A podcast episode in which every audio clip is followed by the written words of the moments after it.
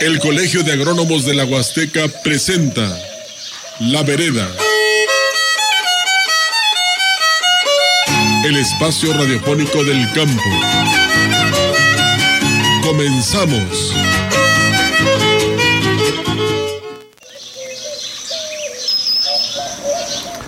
¿Qué tal? Muy buen día, ¿cómo está? Le saluda Arnoldo Herbert en este octavo programa de La Vereda que presenta el Colegio de Agrónomos de la Huasteca, Asociación Civil.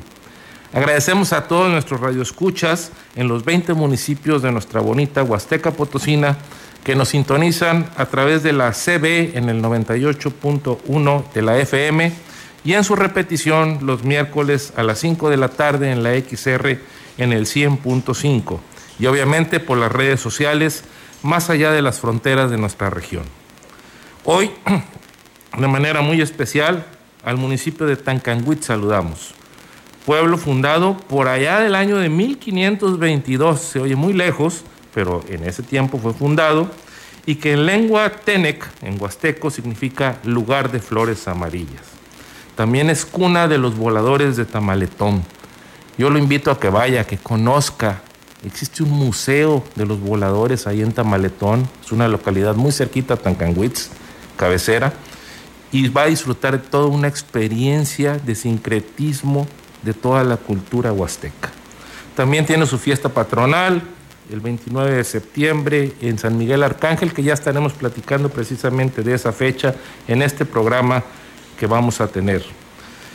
Municipio agrícola y ganadero con diversos cultivos gracias a su orografía que permite que haya desde café hasta maíz, ganadería y muchas especies arbóreas típicas de la Huasteca.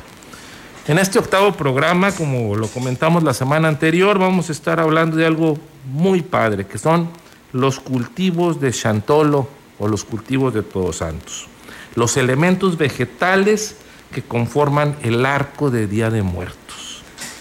Nuevamente le comento la línea abierta para todos sus comentarios, el 481 113 9887 para WhatsApp y mensajes de texto. Y me da mucho gusto recibir hoy, que nos lo tenemos como invitado para este programa tan especial, al profesor José Avidán Félix González, docente de educación indígena, productor agrícola con técnicas tradicionales en la finca San José, en la localidad de Jalpilla, en Axla de Terrazas. Profesor, bienvenido, muy buenos días. Hola, buenos días. Agradecerle esta invitación que nos hacen y pues esperemos eh, aportar algo para que todos eh, nuestros radioescuchas puedan eh, percibir la esencia de este programa.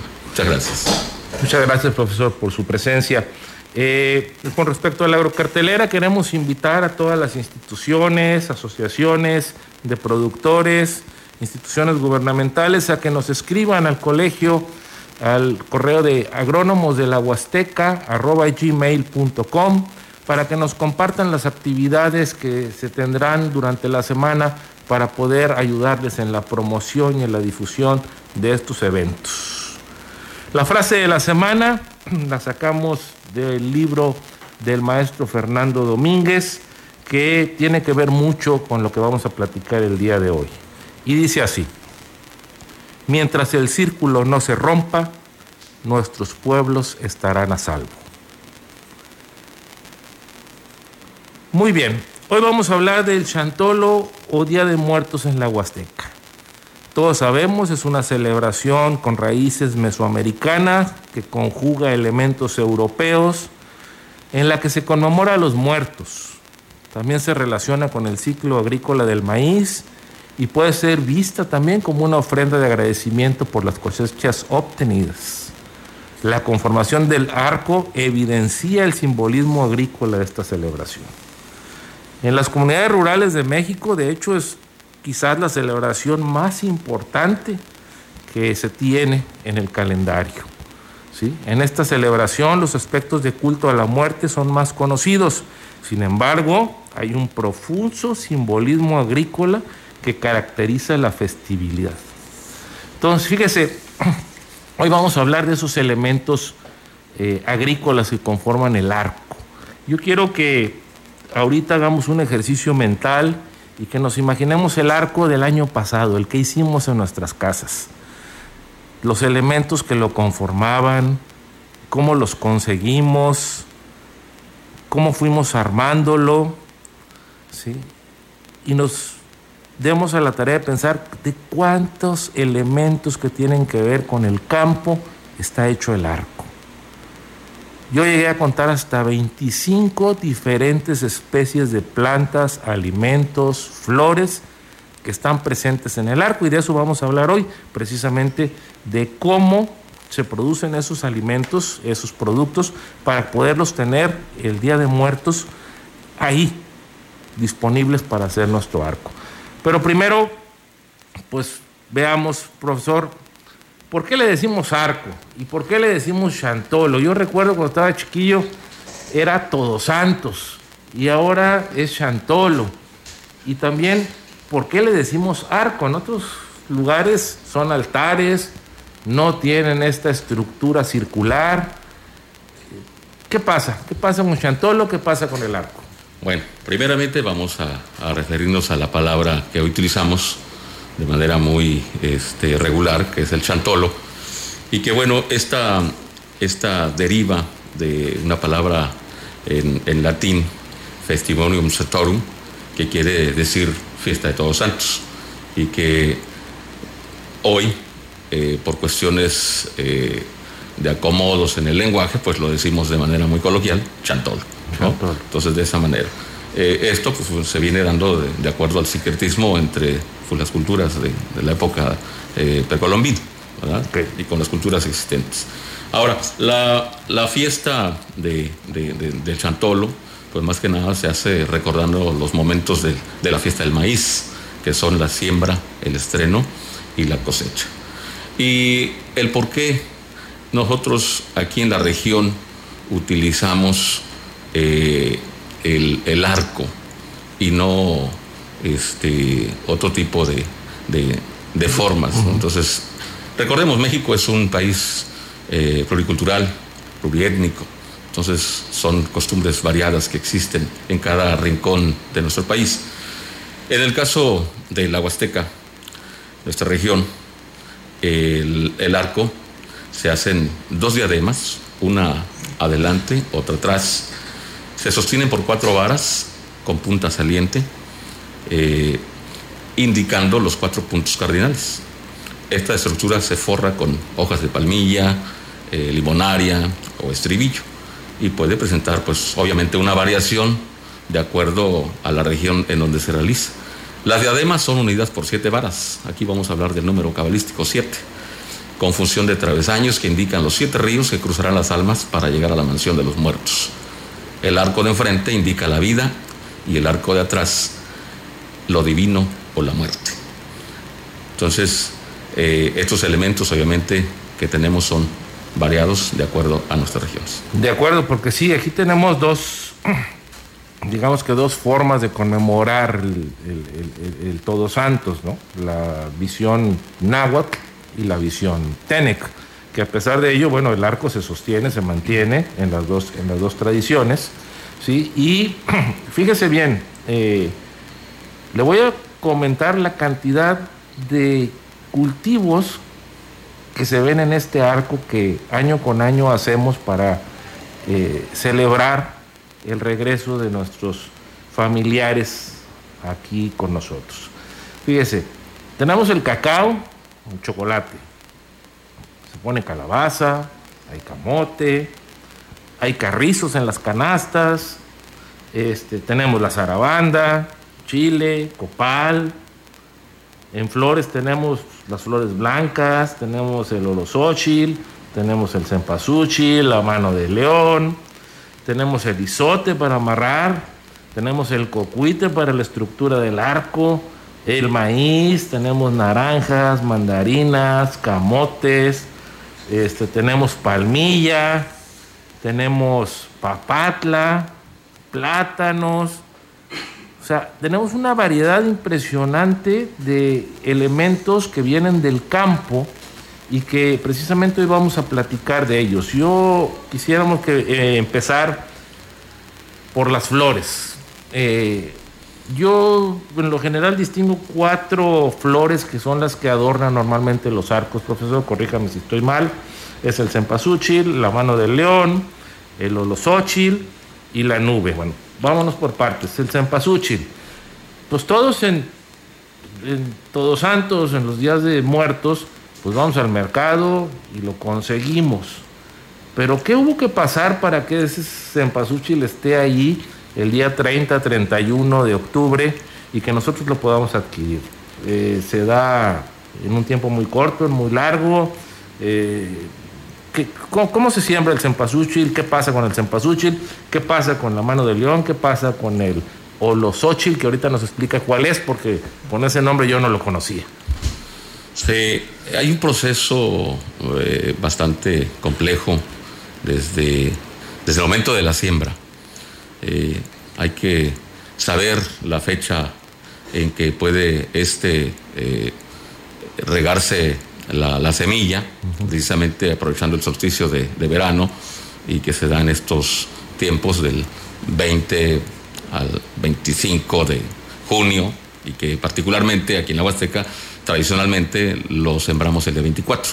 El día de San Juan, que Exactamente, aprovechando la, el temporal de lluvia que todavía este, se da en este tiempo. ¿no? Entonces, a partir de ahí viene una serie de, cuidados en la generación de la semilla, eh, el cuidado de, quitarle la maleza, hasta lograr un desarrollo completo, que esto pues, nos va a llevar unos tres, cuatro meses, que precisamente va a, a darnos el resultado exactamente con la floración de las plantas en esta festividad. Ahora,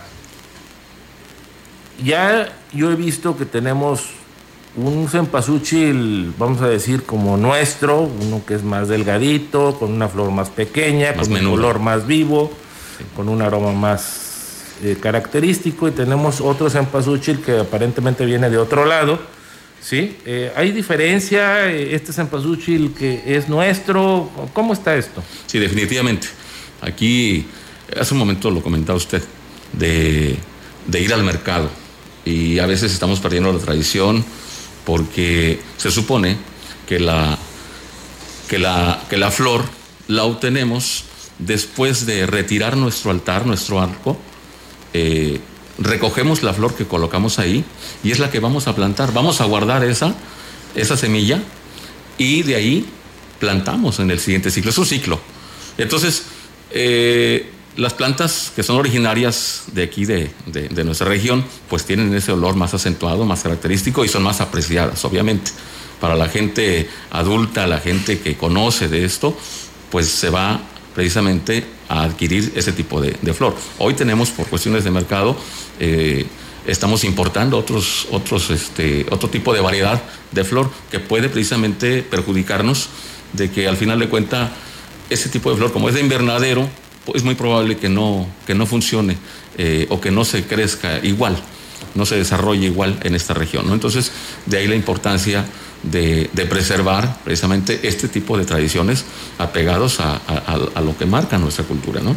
y, el cempasúchil de aquí de la región, pues es de temporal. Así es. Definitivamente no sucede como en Puebla o en el Estado de México que tienen invernaderos para cultivar cempasúchil sino aquí se da de manera natural a los bordes de las carreteras, al final de la parcela, en medio de la milpa, sí, que es donde se está produciendo y donde la gente lo baja a, las cabeceras municipales a, vender, ¿no?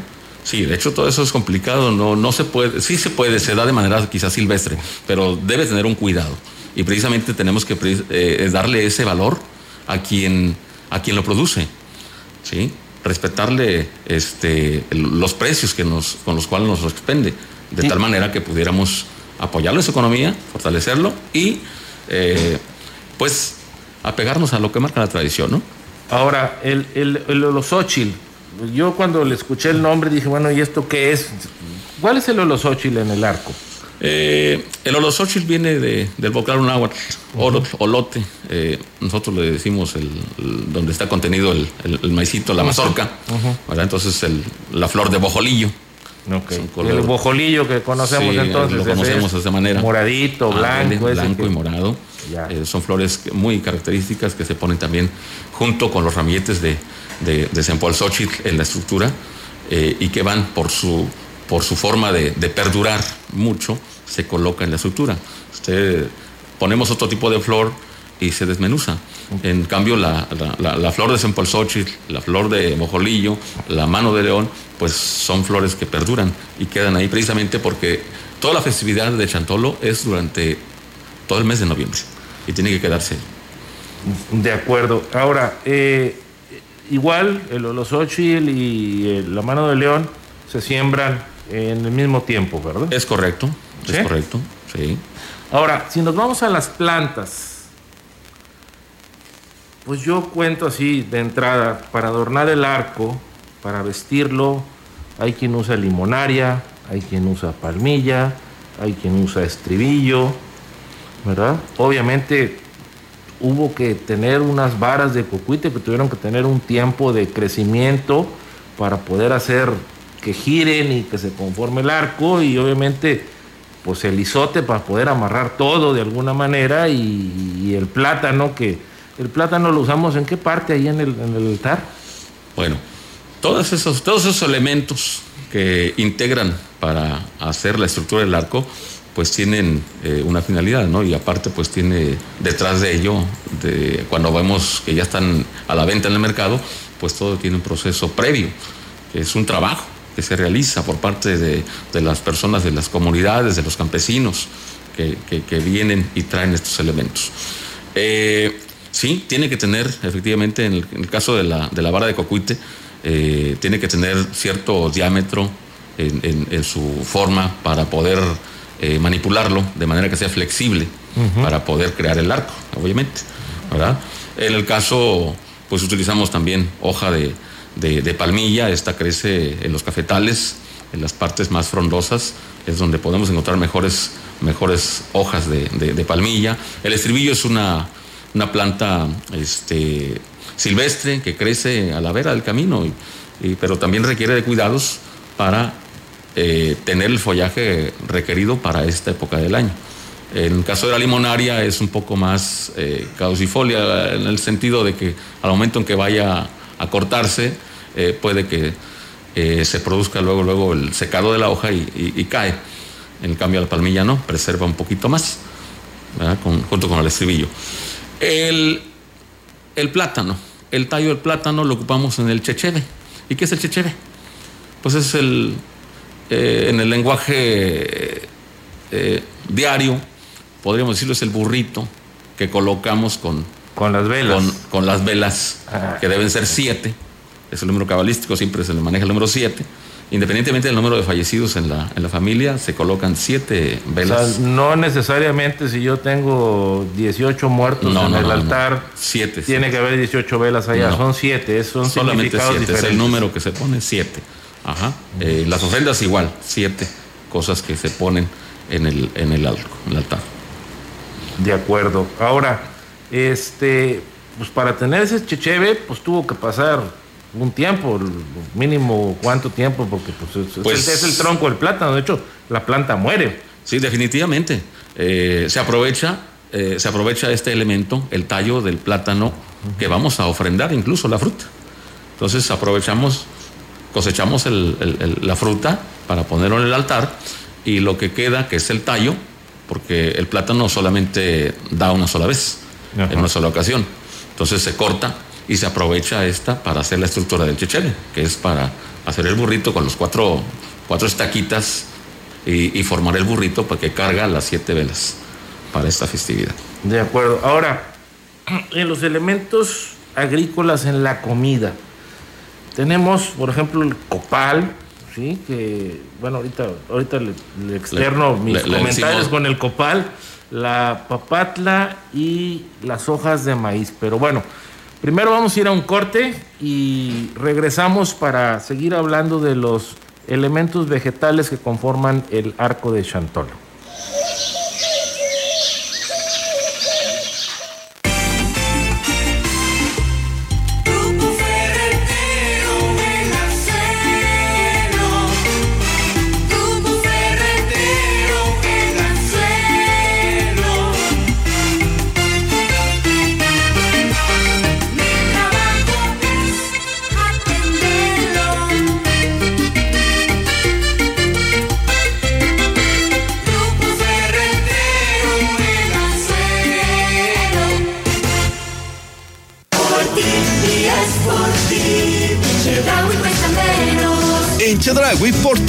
Menos todo el verano. Milanesa de cerdo, 89.90 kilo. Del primero al 3 de julio. Y muchas ofertas más. ¿Buscas trabajo? Grupo Guzzi solicita. Ayudantes generales para rastro, de eléctrico y de albañil, técnicos de refrigeración y de mantenimiento, instrumentista, regadores y vaqueros, operadores de retroexcavadora y de payloader. Interesados, llevar INE y solicitud de empleo. Abordar autobús Guzzi en Valles, sale de Glorieta Hidalgo a las 6.30 de la mañana. Ahora los valores humanistas. Los conocimientos científicos. Y la mejora continua del proceso de enseñanza-aprendizaje. Son los fundamentos de la educación impartida por el Estado.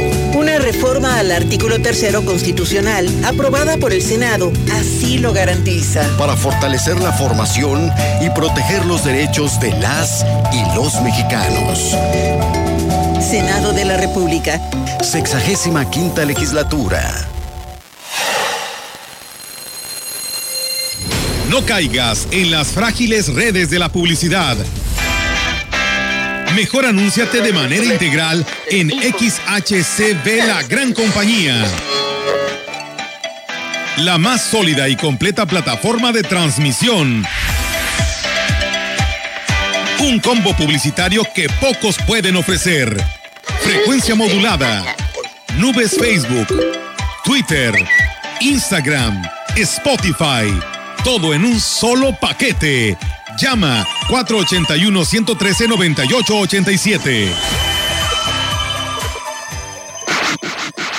Gracias a las miles de mexicanas y mexicanos que nos dieron su confianza. Gracias a ti seguimos creciendo en todo el país. Sembramos la semilla del futuro y no te vamos a fallar. Gracias Tamaulipas. Gracias Durango.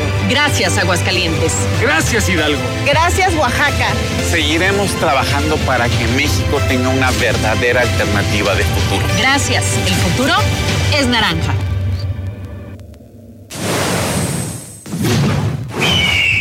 Movimiento Ciudadano.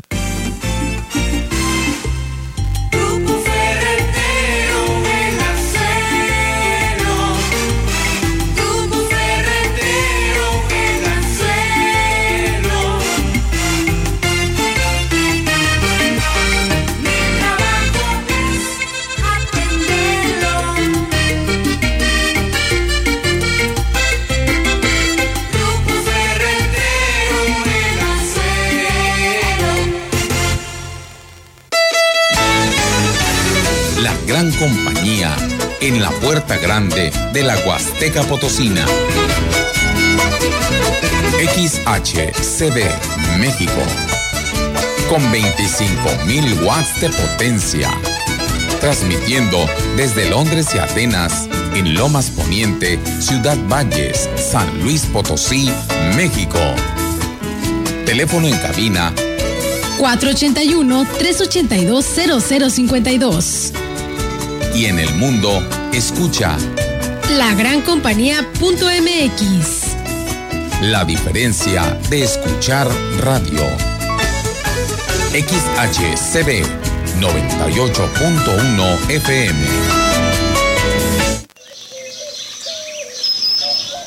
Continuamos aquí en La Vereda, en este programa que hemos dedicado a los elementos vegetales del arco de Todos Santos. Y queremos saludar a todos los radioescuchas que nos están enviando sus saludos y sus comentarios aquí en toda la región. También a nuestros amigos de MNA, que es una empresa regiomontana dedicada a generar bienestar animal a través de sus productos, alimentos y todo lo que ellos producen y que podemos encontrarla en las diferentes tiendas comerciales aquí en la región y con nuestro amigo el médico Raciela que le enviamos un afectuoso saludo. Hablábamos ahorita antes de irnos al corte eh, de los elementos agrícolas en la comida, en el altar. Este, profesor, tenemos ahí el copal, la papatla, las hojas de maíz, que son elementos agrícolas que forman parte del altar.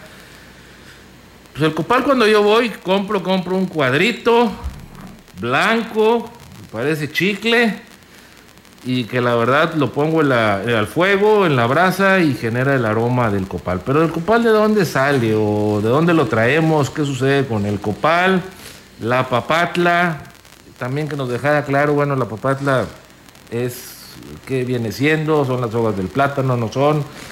¿Qué pasa? A ver. Muy bien. Primero, el- hablemos del copal. El copal es una resina y proviene de un árbol que también se llama copal. ¿eh? Entonces, eh, este pareciera eh, chicle, es una eh, savia que le brota al árbol, que tiene que hacérsele una incisión en forma de, de V al tronco y que lo hacen precisamente las personas de la comunidad de formas tradicionales, respetando eh, los ciclos de vida del, del árbol mismo, cuidándolo, porque precisamente debemos respetar la naturaleza. Entonces, de manera sostenible, eh, se realizan este tipo de incisiones por el cual se, se- se extrae esta resina del árbol. Entonces, eh, se le coloca ahí un- alguna vasija para que esta resina caiga ahí, para recolectarlo, y posteriormente se realizan unos moldecitos eh, para poder darle la forma de cuadro. del cuadrito, en forma de rectángulo, como un jaboncito. Ya una vez que seca la resina, pues se endurece. Eh, posteriormente, este, se desenvasa del, del- del- del formatito que se le da y se envuelve en cáscara de plátano. No sé si lo ha, se ha fijado. que viene Ah, en es, es cáscara de plátano, del donde tallo de vienen plátano. el tallo del plátano. Así es, viene envuelto en, en- en- el tallo, cáscara del tallo del plátano. Ujú. ¿no? Y antes de utilizarse, pues se le se muele en algún morterito o una simple piedra, se, se muele y, y- y el polvito resultante se le puede colocar al- a las brasas, generando ya el, el aroma característico y que nos da mucha tranquilidad y que sirve precisamente eh, para este, purificar los espacios en que estamos, ¿no? Ahora, ahorita dijo dos palabras muy importantes. Dijo sostenibilidad y cuidando. Eh, en la cosmovisión de quienes cultivan los productos para el Día de Muertos, pues tiene que haber esto, ¿no? Hay mucho respeto, hay una cosmovisión de respeto en, en la cosecha, en la siembra de estos productos, ¿verdad? Y mucha sostenibilidad, porque pues, son productos endémicos, unos muy locales de la región, y, que si no se tiene el cuidado, pues esas especies se pierden, ¿no? Definitivamente. Entonces, todos esos elementos que se utilizan para esta fiesta tienen, tienen esa, esa concepción de, de- de respeto hacia la naturaleza, de lo que es nuestro, el cuidado. O sea, no se trata de utilizarlo de manera exagerada, eh, indiscriminada, que nos permitiera al final de cuentas eh, la desaparición de una especie u otra. Entonces tenemos que precisamente, eh, respetando estos elementos eh, de la naturaleza, aprovechar parte de los recursos. Y este precisamente, este tipo de festividades precisamente para agradecer lo que la tierra bondadosa nos puede proporcionar. Fíjese qué interesante esto que estamos platicando, porque entonces cuando uno ya va a adquirir al mercado estos elementos para hacer el arco, ya trae un simbolismo y un sincretismo que va a coadyuvar o va a colaborar a que nuestro arco pues, precisamente genere esa cosmovisión para que nuestros muertos puedan llegar y estar pues, de manera agradable con nosotros. Así es. Sí, definitivamente. No es la producción por producción, No, sino que no, tiene no, no, tiene un simbolismo. Un simbolismo, muy, ¿no? Muy arraigado y sobre todo en nuestras comunidades. Aquí lo, eh, la fiesta de muertos se vive aquí en la Huasteca, que es la fiesta más grande que, que existe, más grande incluso que la Navidad. ¿no? Entonces, eh, aprovechar este tipo de, de- de programas que difunden eh, el significado de este tipo de tradiciones. Es de muy bueno. acuerdo. Bueno, los alimentos, vamos a los alimentos que eh, a todos nos gusta la fiesta del Día de Muertos por lo que se come en esos días, ¿no? Hablamos del chocolate, que tiene que ver con el cacao, hablamos de los cítricos que se empiezan ya a cosechar en esa época, Si se sembró calabaza, también se ofrenda calabaza, se ofrenda camote. Y obviamente este frijol muy característico de la zona que conocemos como zarabanda. ¿Qué podemos platicar de la zarabanda? ¿Cuándo se cultiva? ¿Cuándo se cosecha? ¿Cómo se cosecha? ¿Por qué, es, ¿Por qué se vende en vaina? ¿Por qué no se vende como el frijol en las tiendas ya peladito y listo para cocer? Pues todo esto deriva de una eh, eh, tradición de, pues ya muchos años. Eh, entonces, el frijol, por ejemplo, el frijol zarabanda, se, se tiene una, una forma de, de, cultivo, tiene sus momentos también, su, su, época, no es en cualquier momento, que precisamente ahora con el solsticio de verano es cuando se, se cultivan todos estos elementos que, que, van a coincidir con la fiesta grande, que es el, el, chantolo. Lo decíamos, eh, los tres momentos de siembra, eh, cosecha previa y, y al final la recolección de los frutos, ¿no? Entonces, ahí eh, la zarabanda cumple una función muy importante. usted sabe que el, el, nitrógeno es importante en los cultivos uh -huh. y para poder ir haciendo una variación y no cansar la eh, tierra. La tierra. Uh -huh. Nuestros antepasados nos legaron ese conocimiento de manera empírica que teníamos que rotar estos cultivos, incluyendo la calabaza, y que son elementos que al final de cuentas vamos a aprovechar sus frutos para colocarlos en nuestro, en nuestro arco, en nuestro altar. ¿Verdad? Entonces, de esa forma, eh, de igual manera, este, este tipo de cultivos nos ayudan a que no crezca la, la maleza mala, okay. ¿verdad? Y, y, eso es lo que aprovechamos nosotros para poder eh, rolar nuestros cultivos y sobre todo con miras a esta fiesta eh, grande que, que, se viene próximamente en algunos meses más, ¿no? De acuerdo, pues muy bien, muy, muy interesante todo esto.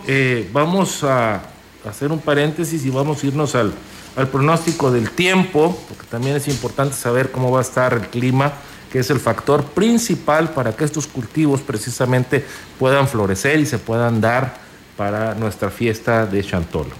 Esta semana vamos a tener temperaturas muy semejantes a esta semana que está terminando, entre 34 y 24 grados centígrados.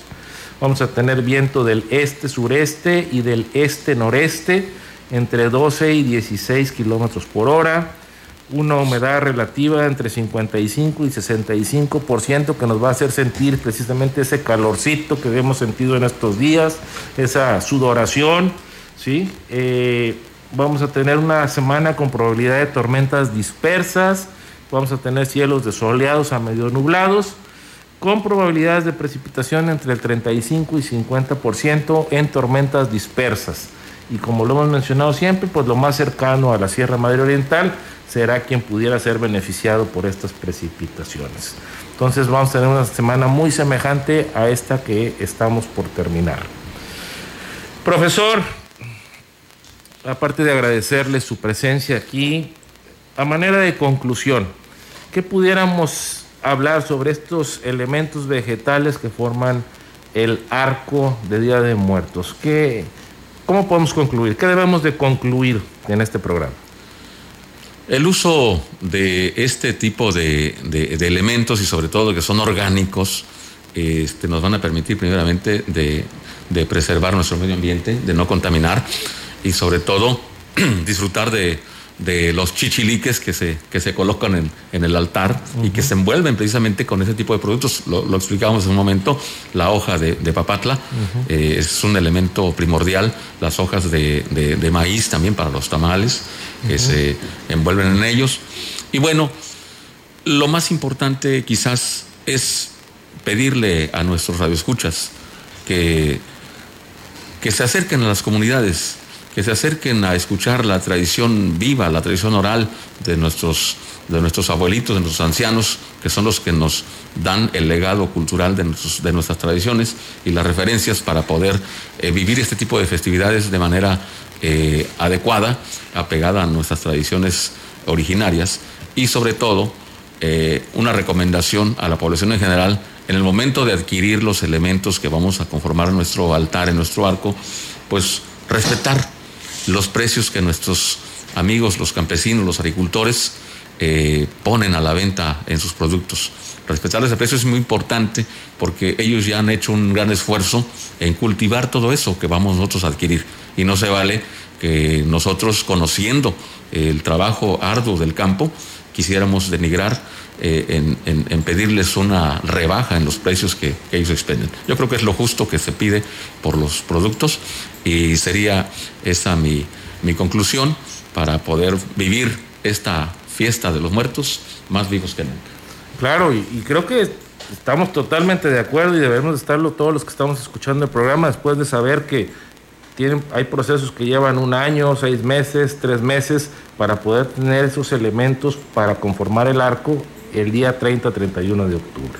Entonces, pues si cuesta 10 pesos, si cuesta 20 pesos, si cuesta 40 pesos, hay que pagarlo. Lleva meses de cultivo. Entonces, es importante eh, que podamos valorar eso porque son tradiciones que si no apoyamos, pues al tiempo se perderán. Bueno, profesor, le agradezco mucho, profesor José Avidán Félix González, le agradezco muchísimo su presencia aquí y queremos también agradecer a toda la audiencia por su atención. Cagnamalyan, por a todos por habernos escuchado. Y les recordamos que a través de la XR en el 100.5 de la FM podrán escuchar la repetición del programa los miércoles a las 5 de la tarde. Recordarles el tema de la siguiente semana. Vamos a empezar con la caña de azúcar. Vamos a empezar con ese tema el próximo sábado. Y esperamos sus comentarios, como siempre, en nuestro correo agrónomos de la o en la página de Facebook Colegio de Agrónomos de la Huasteca. No olvidemos que regenerar el suelo es regenerar la vida. Y nos oímos o nos vemos en la vereda la próxima semana. Buen fin de semana.